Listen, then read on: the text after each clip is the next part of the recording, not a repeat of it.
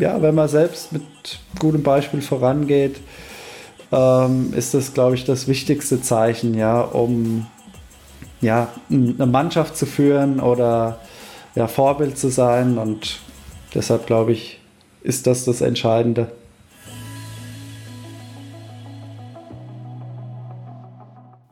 Hallo und herzlich willkommen bei Everyday Leadership, dem Live- und Leadership Talk der DFB Akademie. Mein Name ist Thorsten Hermes und ich unterhalte mich für Sie mit Menschen. Und wir sprechen über das an der Spitze stehen, über Fokus, über Fairness. Wir sprechen über Führung. Und das tun wir jetzt auch mit unserem heutigen Gast. Und über den sagte mal der Chef des Deutschen Olympischen Sportbundes, er ist erfolgreich und zugleich bescheiden. Und vor allem absolut fair. Und diese weltweit bekannte Fairness war sicher auch einer der Gründe, warum man ihn auserkoren hat, die deutsche Fahne bei den Olympischen Spielen 2016 in Rio zu tragen. Aber auch seine Leistung in, man möchte fast sagen, seiner Sportart sucht ihresgleichen. 2003 war er zum ersten Mal die Nummer 1 der Tischtennis-Weltrangliste. Und damit im Übrigen auch der erste Deutsche überhaupt, dem dies gelang. Und dann, 2018, wohlgemerkt 15 Jahre später, im Alter von fast 37, erklomm er wieder den Thron. Dieses Mal als ältester Spieler, dem das jemals in der Geschichte des Tischtennis gelungen ist. Und mit seinen unzähligen Erfolgen und Medaillen wurde der Mann, der übrigens in China zum attraktivsten europäischen Sportler, wohlgemerkt vor David Beckham gewählt wurde, der erfolgreichste deutsche Tischtennisspieler aller Zeiten. Und was es dafür an Leadership, an Routinen, an Motivation braucht und, und wie das so ist, in China ein Superstar zu sein, Darüber möchte ich mit ihm sprechen, mit unserem Mr. Fairplay. Herzlich willkommen bei Everyday Leadership, Timo Boll. Hallo, Servus. Hi Timo. Du siehst erholt aus. Du kommst gerade aus dem Urlaub, wie ich mir habe sagen lassen. Alles gut bei dir? Ja, ich war zwei Wochen mit dem Wohnmobil unterwegs in Deutschland mit der Familie und ja, ich bin zwar nicht so braun geworden, aber auf jeden Fall sehr entspannt. In Deutschland kann man auch Urlaub machen. Ne? Wir waren auch, wir waren in Bayern, darf ich erzählen. Es war super. Also Deutschland hat so viele nette Plätze. Genau, ja. Ich mache schon seit längerer Zeit immer gerne irgendwie nur mit dem Auto oder jetzt mit dem Wohnmobil Urlaub, weil als Tischtennisspieler ist man eh so viel unterwegs und äh, da ist es einfach mal schön, gar nicht so weit wegzufahren, sondern ja in den heimischen Gefilden sich ja umzutreiben. Sehr gut. Ähm, ich muss noch einmal zurückkommen zu dem, was ich da gelesen habe. Timo Boll, David Beckham. Wer war auf Platz 3? Weißt du es noch? Keine Ahnung, aber das ist schon Ewigkeiten her.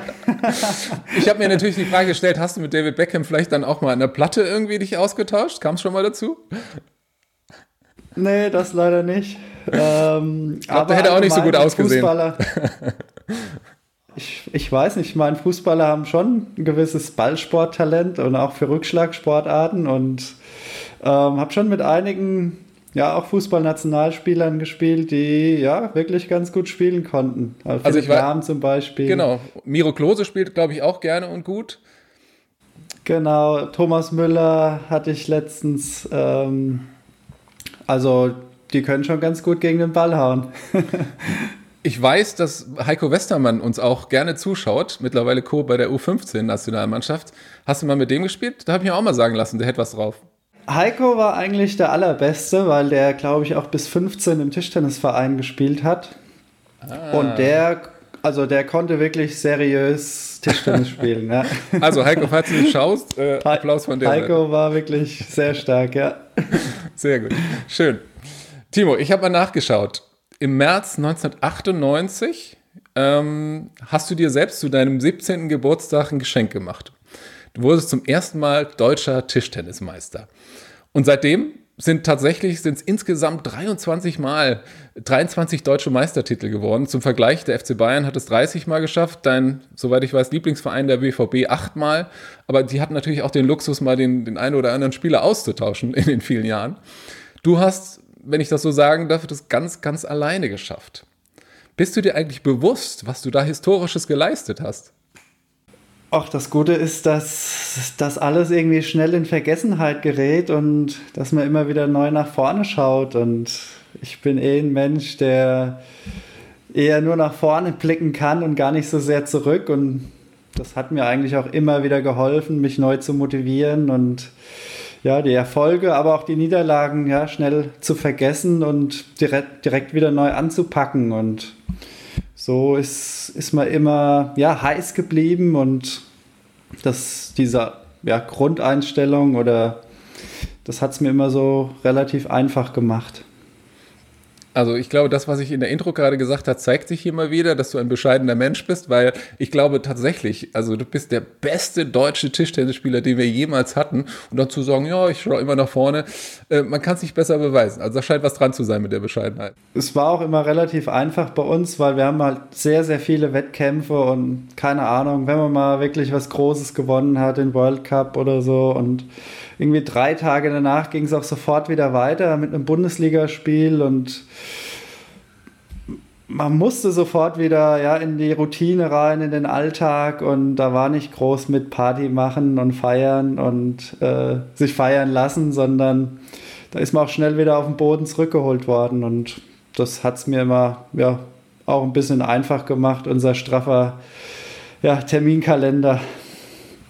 Ja, ich habe tatsächlich auch manchmal, auch wenn ich, wie gesagt, zu sportlichen Höchstleistungen noch nie in der Lage war, ab und zu würde ich mir auch so ein bisschen mehr Zeit wünschen, um die Erfolge und die schönen Momente auch mal genießen zu können. Eben mal nicht mehr nur kurz, aber gut, das ist ein anderes Thema. Ich finde es deswegen umso mehr beeindruckend, vielleicht auch für diejenigen, die nicht so viel mit dem Tischtennis zu tun haben.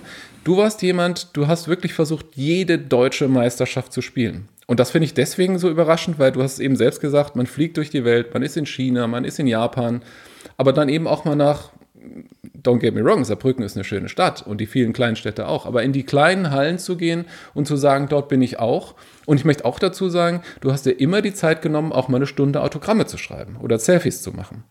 Und da würde mich mal interessieren, was hat dich da oder was treibt dich da eigentlich ja immer noch an, deinen Fans und deinem Sport auch so viel zurückzugeben? Irgendwie war es eine Selbstverständlichkeit. Ich meine, klar war man viel unterwegs und ähm, aber irgendwie deutsche Meisterschaften, es war so ein Traditionsturnier und auch wenn es da jetzt kein Preisgeld gab oder ähm, es hat sich irgendwie gehört, da mitzuspielen und ein paar Mal habe ich zwar trotzdem gefehlt, weil ich ja ab und zu auch mal verletzt war in meiner Karriere, aber wenn es irgendwie ging, habe ich gespielt und ja, hat auch dann immer Spaß gemacht. Ich meine, da trifft man dann auch wieder ganz andere Gesichter aus früheren Zeiten, alte Trainer äh, aus der Verbandsebene noch. Und das war auch immer ganz nett, mal kurz sich mit denen wieder zu unterhalten, zu plauschen. Und ähm, ich habe das schon auch irgendwie so ein bisschen genossen, ja, nicht nur auf der Weltebene rumzureisen, sondern dann auch mal back to the roots, äh, ja, die alten Gesichter wieder zu sehen der Weltstar zum Anfassen. Finde ich irgendwie ein schönes Bild. Und auch das, was du beschreibst, dieses Miteinander, dieses familiäre, kann man ja schon fast sagen, was dann auch für Weltstars für dich irgendwie eine Rolle spielt. Toll. Ähm, ich würde gerne noch ein bisschen da bleiben, weil ich merke das schon. Also dieses, dieses Fairness-Bescheidenheitsthema, da ist was. Ähm, um das mal zu verbildlichen wenn du in China einkaufen gehst, dann muss man sich das ja so ungefähr so vorstellen, als würde man, ich nehme jetzt mal ein Fußballbeispiel, Cristiano Ronaldo irgendwo im Rewe in Köln treffen. Da geht's ab. Also, du bekommst Polizeischutz am Flughafen und vermutlich stürzen sich auch nur die wenigsten der 1,3 Milliarden nicht auf dich, um ein Autogramm oder ein Selfie zu bekommen. Ich habe mich gefragt, hast du eigentlich niemals überlegt, ihr wohnt ja noch in Deutschland, du und deine Familie, auch mal zu sagen, Mensch, wir ziehen jetzt nach China und dann kann ich mich jeden Tag in diesem, in diesem Ruhm baden. Ja, ich habe eigentlich das Gefühl, dass ich für mich dieses perfekte ja, Sportlerleben ja, führe oder lebe. Ich meine, ich habe dieses Dasein, wenn ich es mal brauche, oder wir sind ja häufig in Asien, gerade auch in China. Und da hat man halt diesen Rummel und den Zirkus und das ist zwar mal ganz schön, aber es ist auch auf Dauer super anstrengend und ähm, da ich eher, ja, eher schon so ein bisschen zurückhaltender Typ bin und ein ruhiger Mensch, äh, mich stresst es dann doch auf Dauer ganz schön und da bin ich doch sehr froh, hier immer wieder zurückzukommen, ja, in die Heimat, in, zu den Wurzeln, ein normales Leben hier zu führen. Klar werde ich hier auch ab und zu mal erkannt, aber es ist wirklich noch ein normales, angenehmes Leben und ähm, ja, so diese Symbiose ist eigentlich ganz nett und mit der fahre ich, glaube ich, ganz gut für mich als Typ. Das finde ich interessant, weil als Kind, ich weiß nicht, wie es bei dir schon war, ob du wolltest ja wahrscheinlich schon immer Tischtennisprofi werden, aber man möchte ja immer, oder viele Kinder, Star sein, berühmt sein, Autogramme schreiben. Und es gibt ja sogar auch heute äh, Musiker, ich denke jetzt an Crow oder an andere, die sich eine Maske anziehen und sagen, ich entscheide mich auch bewusst für dieses Mal Star sein und mal nicht Star sein. Und das scheint ja bei dir tatsächlich auch ähnlich zu sein, wenn ich es richtig verstehe, ne? Ja, gestern bin ich mit, mit einem Kumpel durch Frankfurt gefahren, habe äh, sechs, sieben Cafés abgeklappert. Ich bin so ein Kaffee-Nerd und ähm, bin da gleich einmal erkannt worden. Ähm, ja, mit Fahrradhelm und Brille, da geht das wirklich ganz gut hier in Deutschland und ähm, ja, es war einfach super schön, super angenehm und ja, wenn ich dann oft in, im Sommer in der chinesischen Liga im Verein gespielt habe, da geht es nicht so einfach. Und dann bilden sich dann auch immer so kleine Trauben und dann kommt der, der nächste und der nächste und es hört dann gar nicht mehr auf und das macht man zwar sehr gerne, äh, ja, weil die Leute natürlich happy sind dann, aber jeden Tag brauche ich das irgendwie nicht und ja, deshalb bin ich ganz froh, ja, nicht in China zu leben. Auch wenn ich öfters mal zwei, drei Monate am Stück dort bin, aber das reicht mir danach. Sehr gut. Wir wollen hier über Leadership sprechen und ich erinnere mich noch an einen Satz von dir, den ich auch gerne wiederholen möchte und der geht so, wir betreiben Sport, weil wir ihn lieben und eine große Liebe, die betrügt man nicht. Und die, wie ich finde, beeindruckende Geschichte dahinter, für die, die, die sich vielleicht nicht mehr erinnern, die möchte ich kurz erzählen. Die hat sich nämlich zugetragen, ich glaube auch im Jahr 2005 bei der Weltmeisterschaft in Shanghai, dem Mutterland des Tischtennis. Und die ging so, dass du es in ach, ins Achtelfinale der Weltmeisterschaft geschafft hast. Also nicht irgendein kleines Dorfturnier, sondern die Weltmeisterschaft.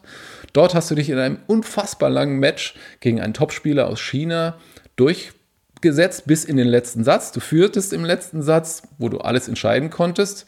Und dann ist irgendwas passiert, dass der Gegner doch nochmal zurückkam. Und der Satz ging in die Verlängerung. Und du gibst wieder alles und du spielst dir wieder einen Matchball.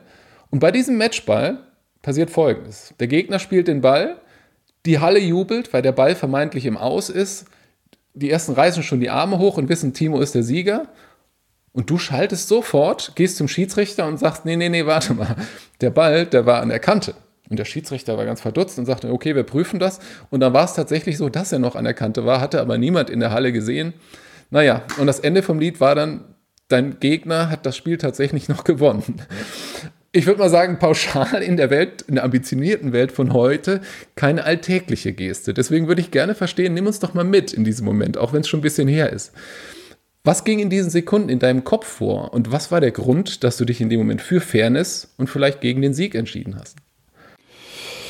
Auch in dem Moment ging es eigentlich relativ automatisch und ich habe auch direkt auf die Kante gezeigt, ähm, dass Entscheidende ist, denke ich, was vorher halt passiert in einem, ja.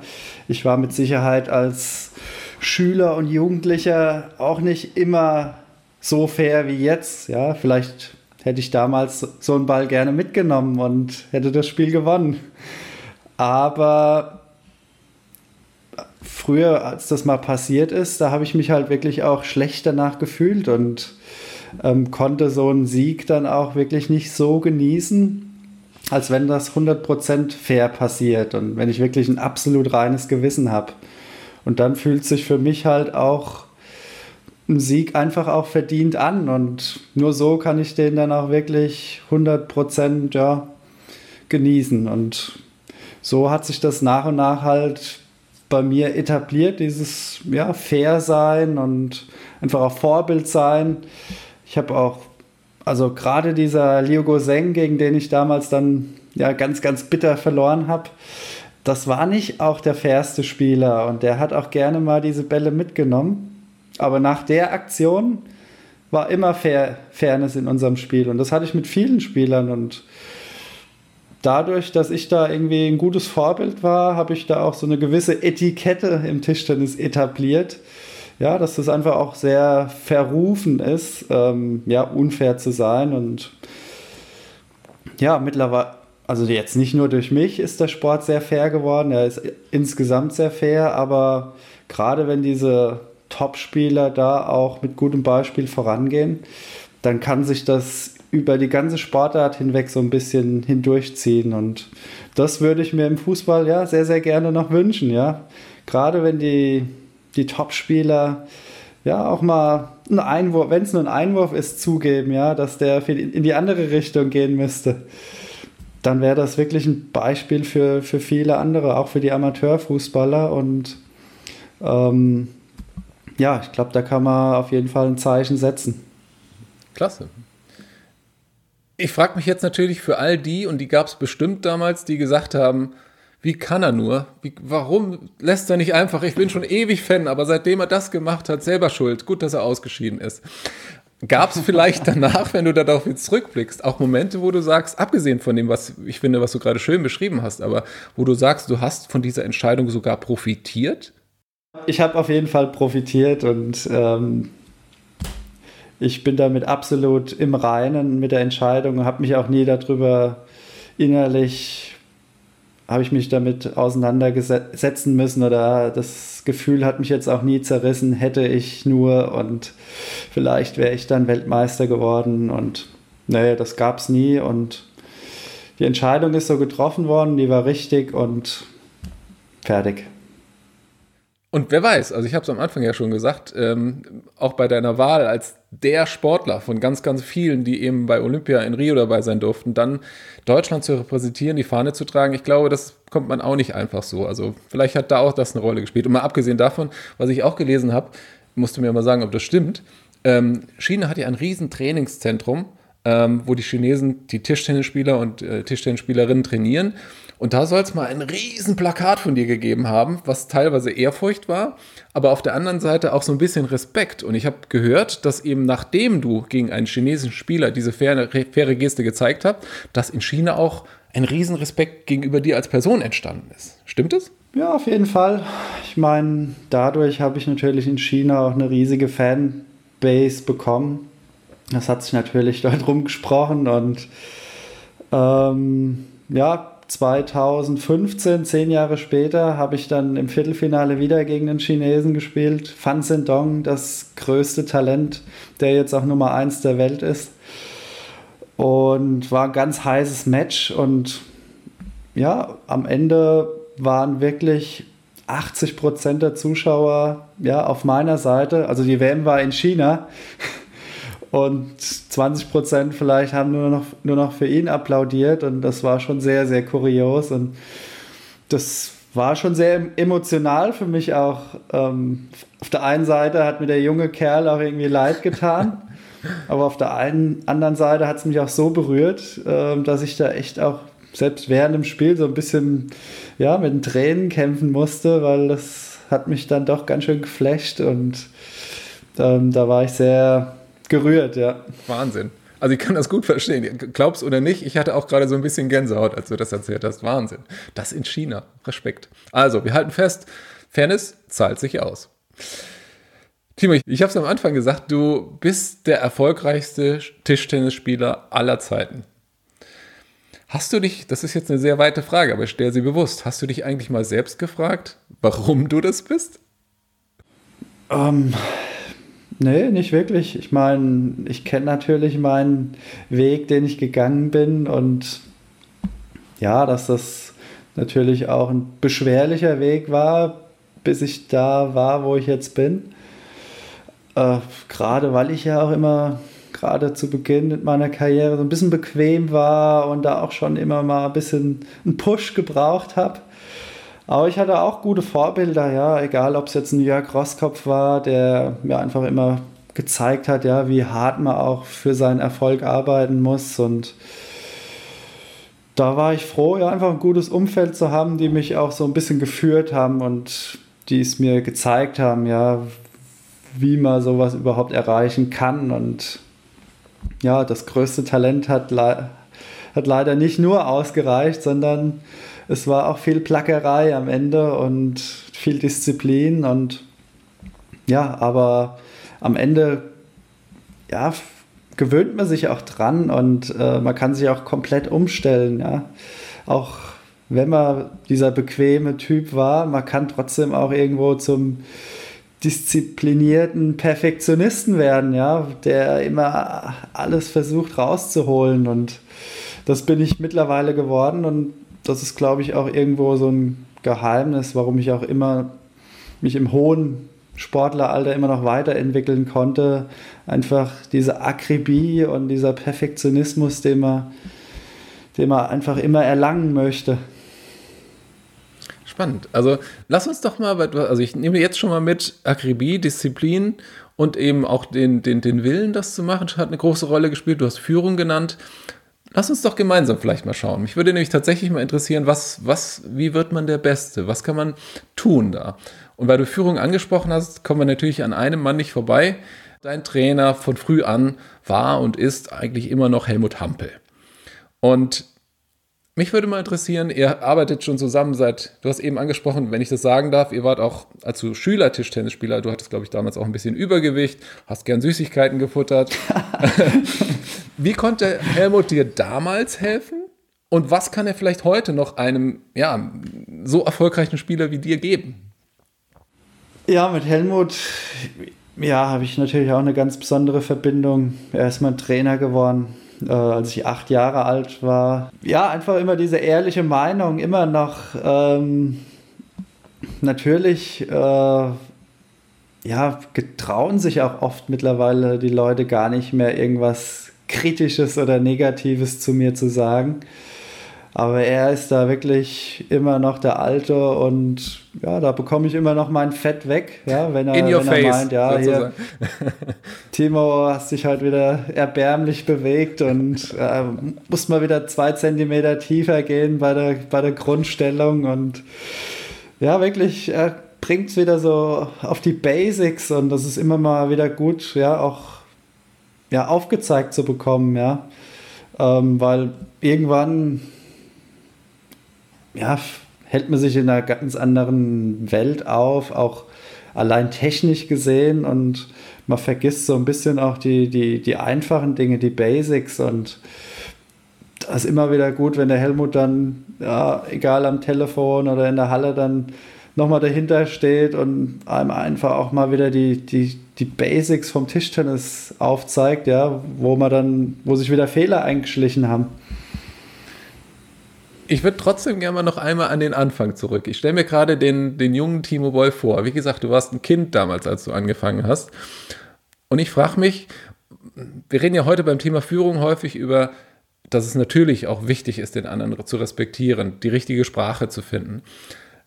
Das ist jetzt schon ein paar Jahre her. Und mich würde interessieren, hat er dich darum gebeten, die Süßigkeiten wegzulassen? Hat er dir klare Regeln gegeben? Hat er dir, wie war so sein Führungsstil, der dich zu dem gemacht hat, was du dann wurdest?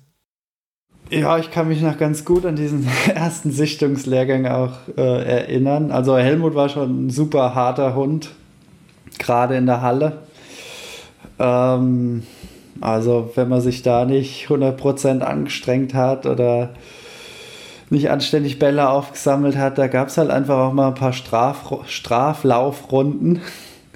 Und ja, da war er schon super hart.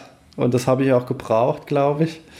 Auf der anderen Seite, ja, war so ein, eine Art ja, Vaterersatz in dem, in dem Moment. Und das hat er, glaube ich, sehr, sehr gut hinbekommen. Ja, so diese, dieses Spiel, ja, Trainer zu sein, autoritär zu sein, ja, auch hart zu sein einfach, aber trotzdem auch fürsorglich und dass man schon so das Gefühl hatte, ja, er will nur das Beste für dich.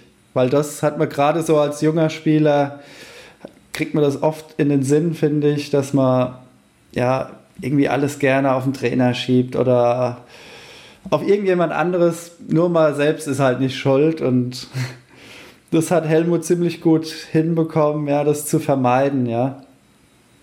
Weil du gesagt hast, viele Leute trauen sich dir gar nicht mehr was zu sagen. Ich finde aus gutem Grunde, weil du hast den Sport perfektioniert, du weißt genau, niemand weiß wahrscheinlich besser, warum du was tust als du selbst.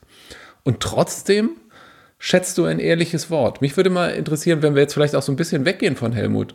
Gab es mal einen Moment, wo du sagst, jetzt in deiner Profikarriere, da gab es einen Menschen, der dir wirklich einen Tipp gegeben hat, der dir geholfen hat?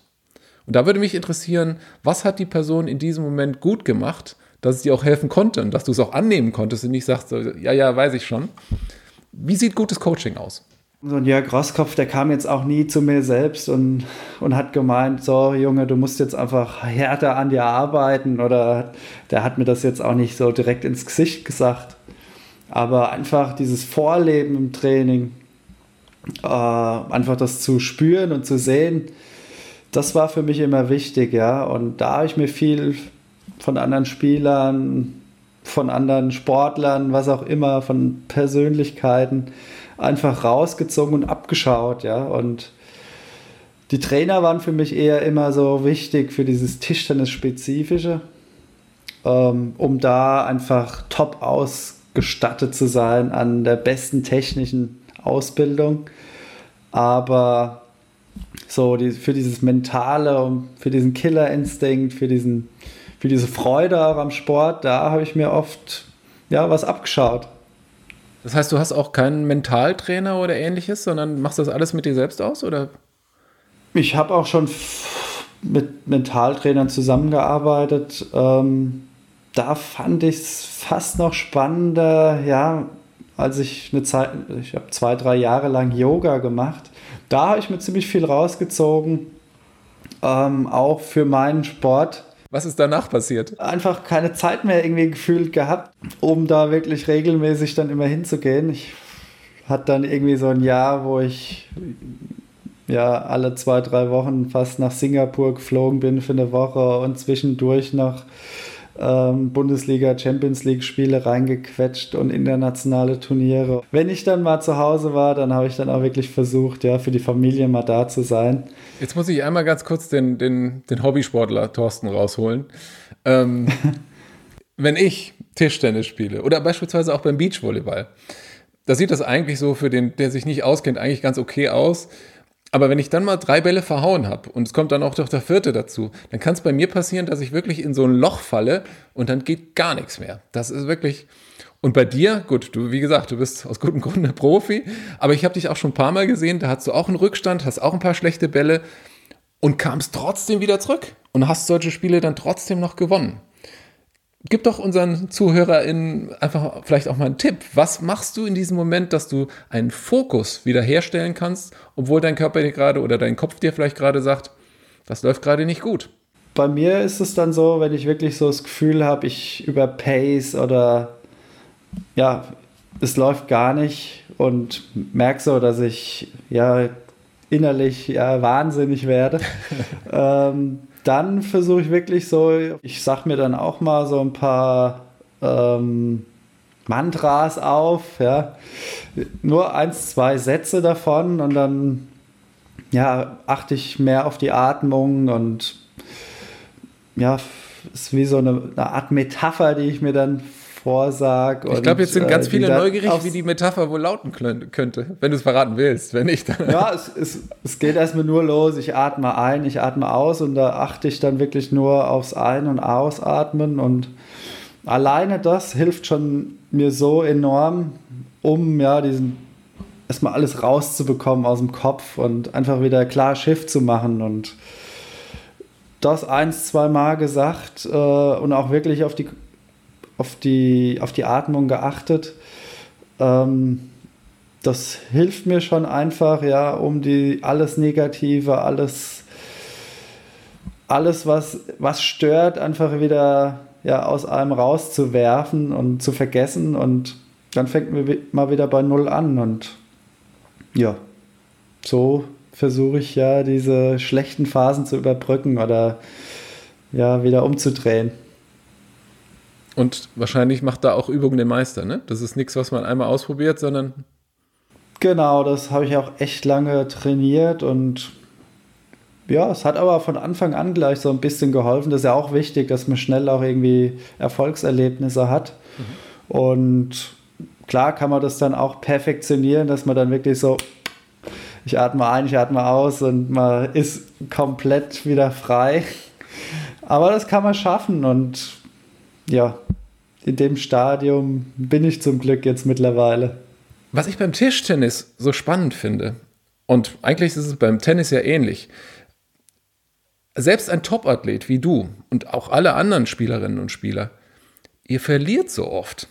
Und das meine ich jetzt gar nicht komisch, sondern was ich damit meine ist, wenn man beim Fußball zum Beispiel einen schlechten Tag hat, dann hat man zum Glück noch zehn Spielerinnen oder Spieler bei sich, die das vielleicht rausreißen können und man trotzdem gewinnt. Bei dir, bei dir muss alles stimmen. Es gibt nur einen Timo Boll, das haben wir eben schon gesagt, ein schlechter Tag, das Spiel geht verloren, du bist raus. Und rein mathematisch ist es ja auch so, wenn du gehst in ein Turnier, da weiß nicht 128, 64 äh, Spielerinnen und Spieler, ist die Wahrscheinlichkeit ja relativ gering, wenn da so die Top 5, Top 10 der Welt dabei ist, dass man da wirklich der eine Sieger oder die eine Siegerin ist. Ich frage mich da, wie motiviert man sich da eigentlich so täglich aufs Neue? Oder anders gefragt, muss man, um ein wahrer Champion zu sein, vielleicht zuerst verlieren lernen? Also das Verlieren war für mich immer viel wichtiger als das Gewinnen. Ähm, klar ist das Gewinnen wichtig, um Selbstvertrauen zu tanken und ja, das ist natürlich einfach ein angenehmeres Gefühl. Aber um, um ein besserer Spieler zu werden, war für mich ist das Verlieren immer viel, viel wichtiger. Und da hat man der Helmut Hampel, mein Trainer, auch immer extrem drauf geachtet, ja, dass ich immer gegen bessere Leute trainiere, dass ich auch wirklich häufig dann auch auf die Ohren bekomme im Training.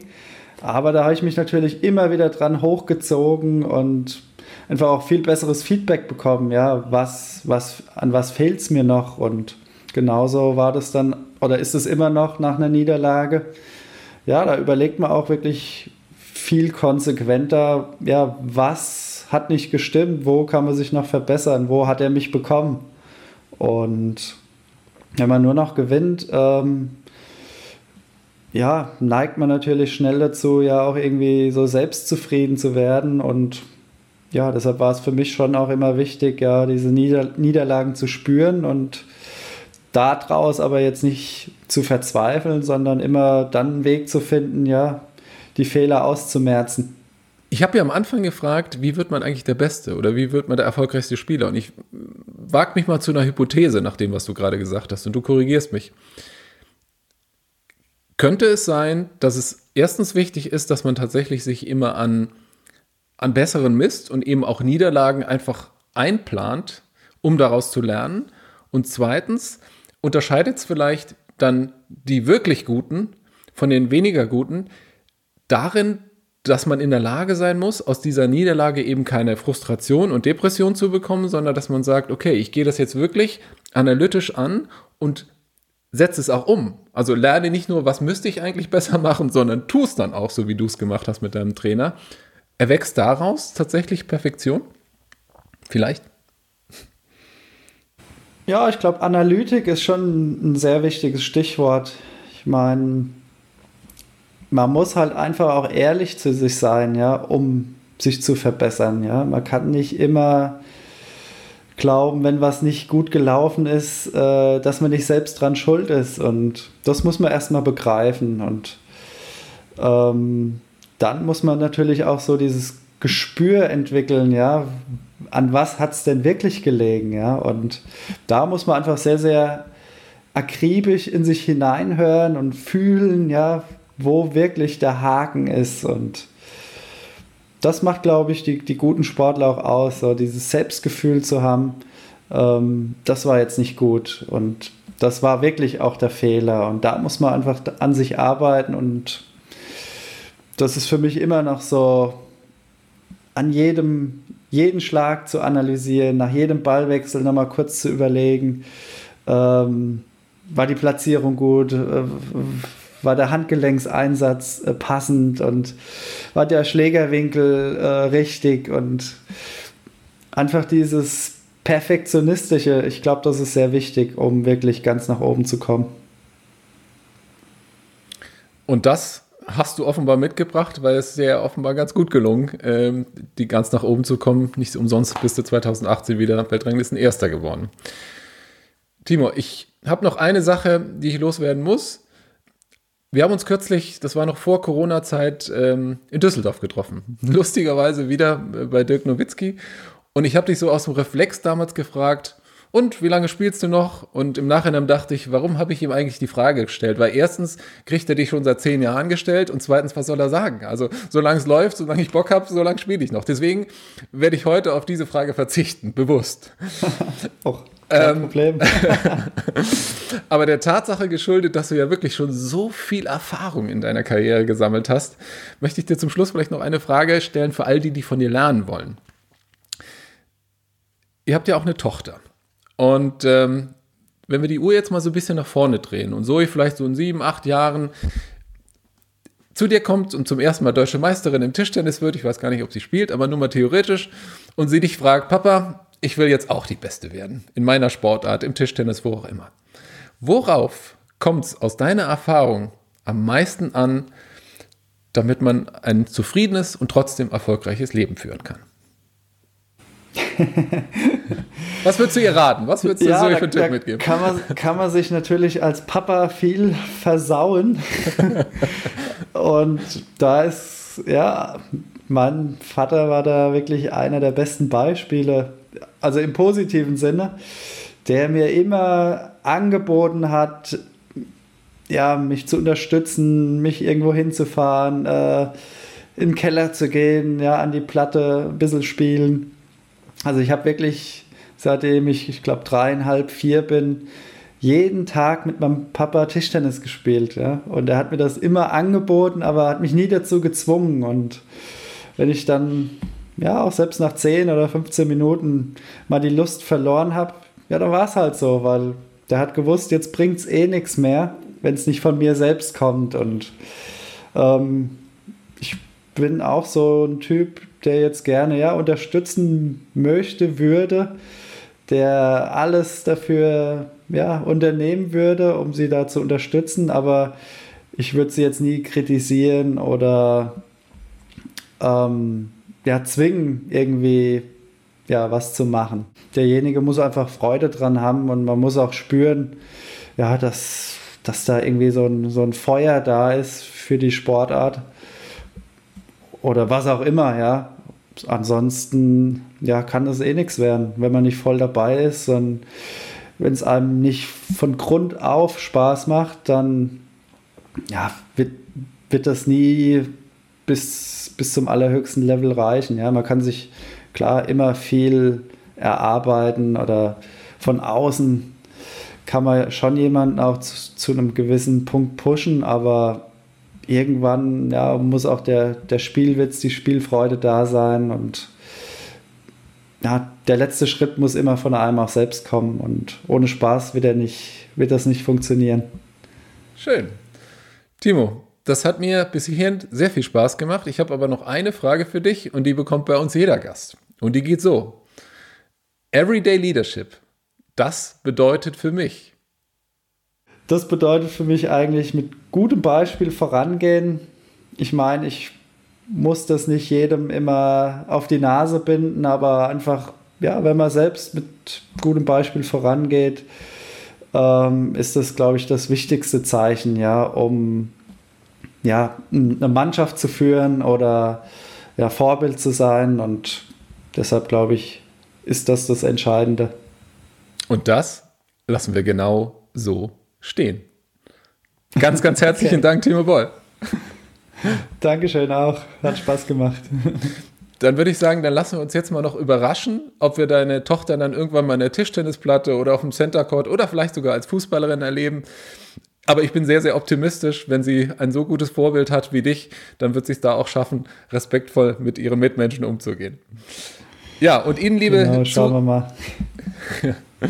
Und Ihnen, liebe ZuhörerInnen und ZuschauerInnen, Ihnen wünsche ich wie immer einen schönen Tag und ähm, ich würde mich freuen, wenn Timo Boll vielleicht mit seiner positiven Art, mit seiner fairen Art und eben auch mit dem positiven Blick nach vorne, wie er das so schön beschrieben hat, Ihnen vielleicht auch ein bisschen Inspiration gegeben hat. Machen Sie es gut und passen Sie aufeinander auf. Bis bald.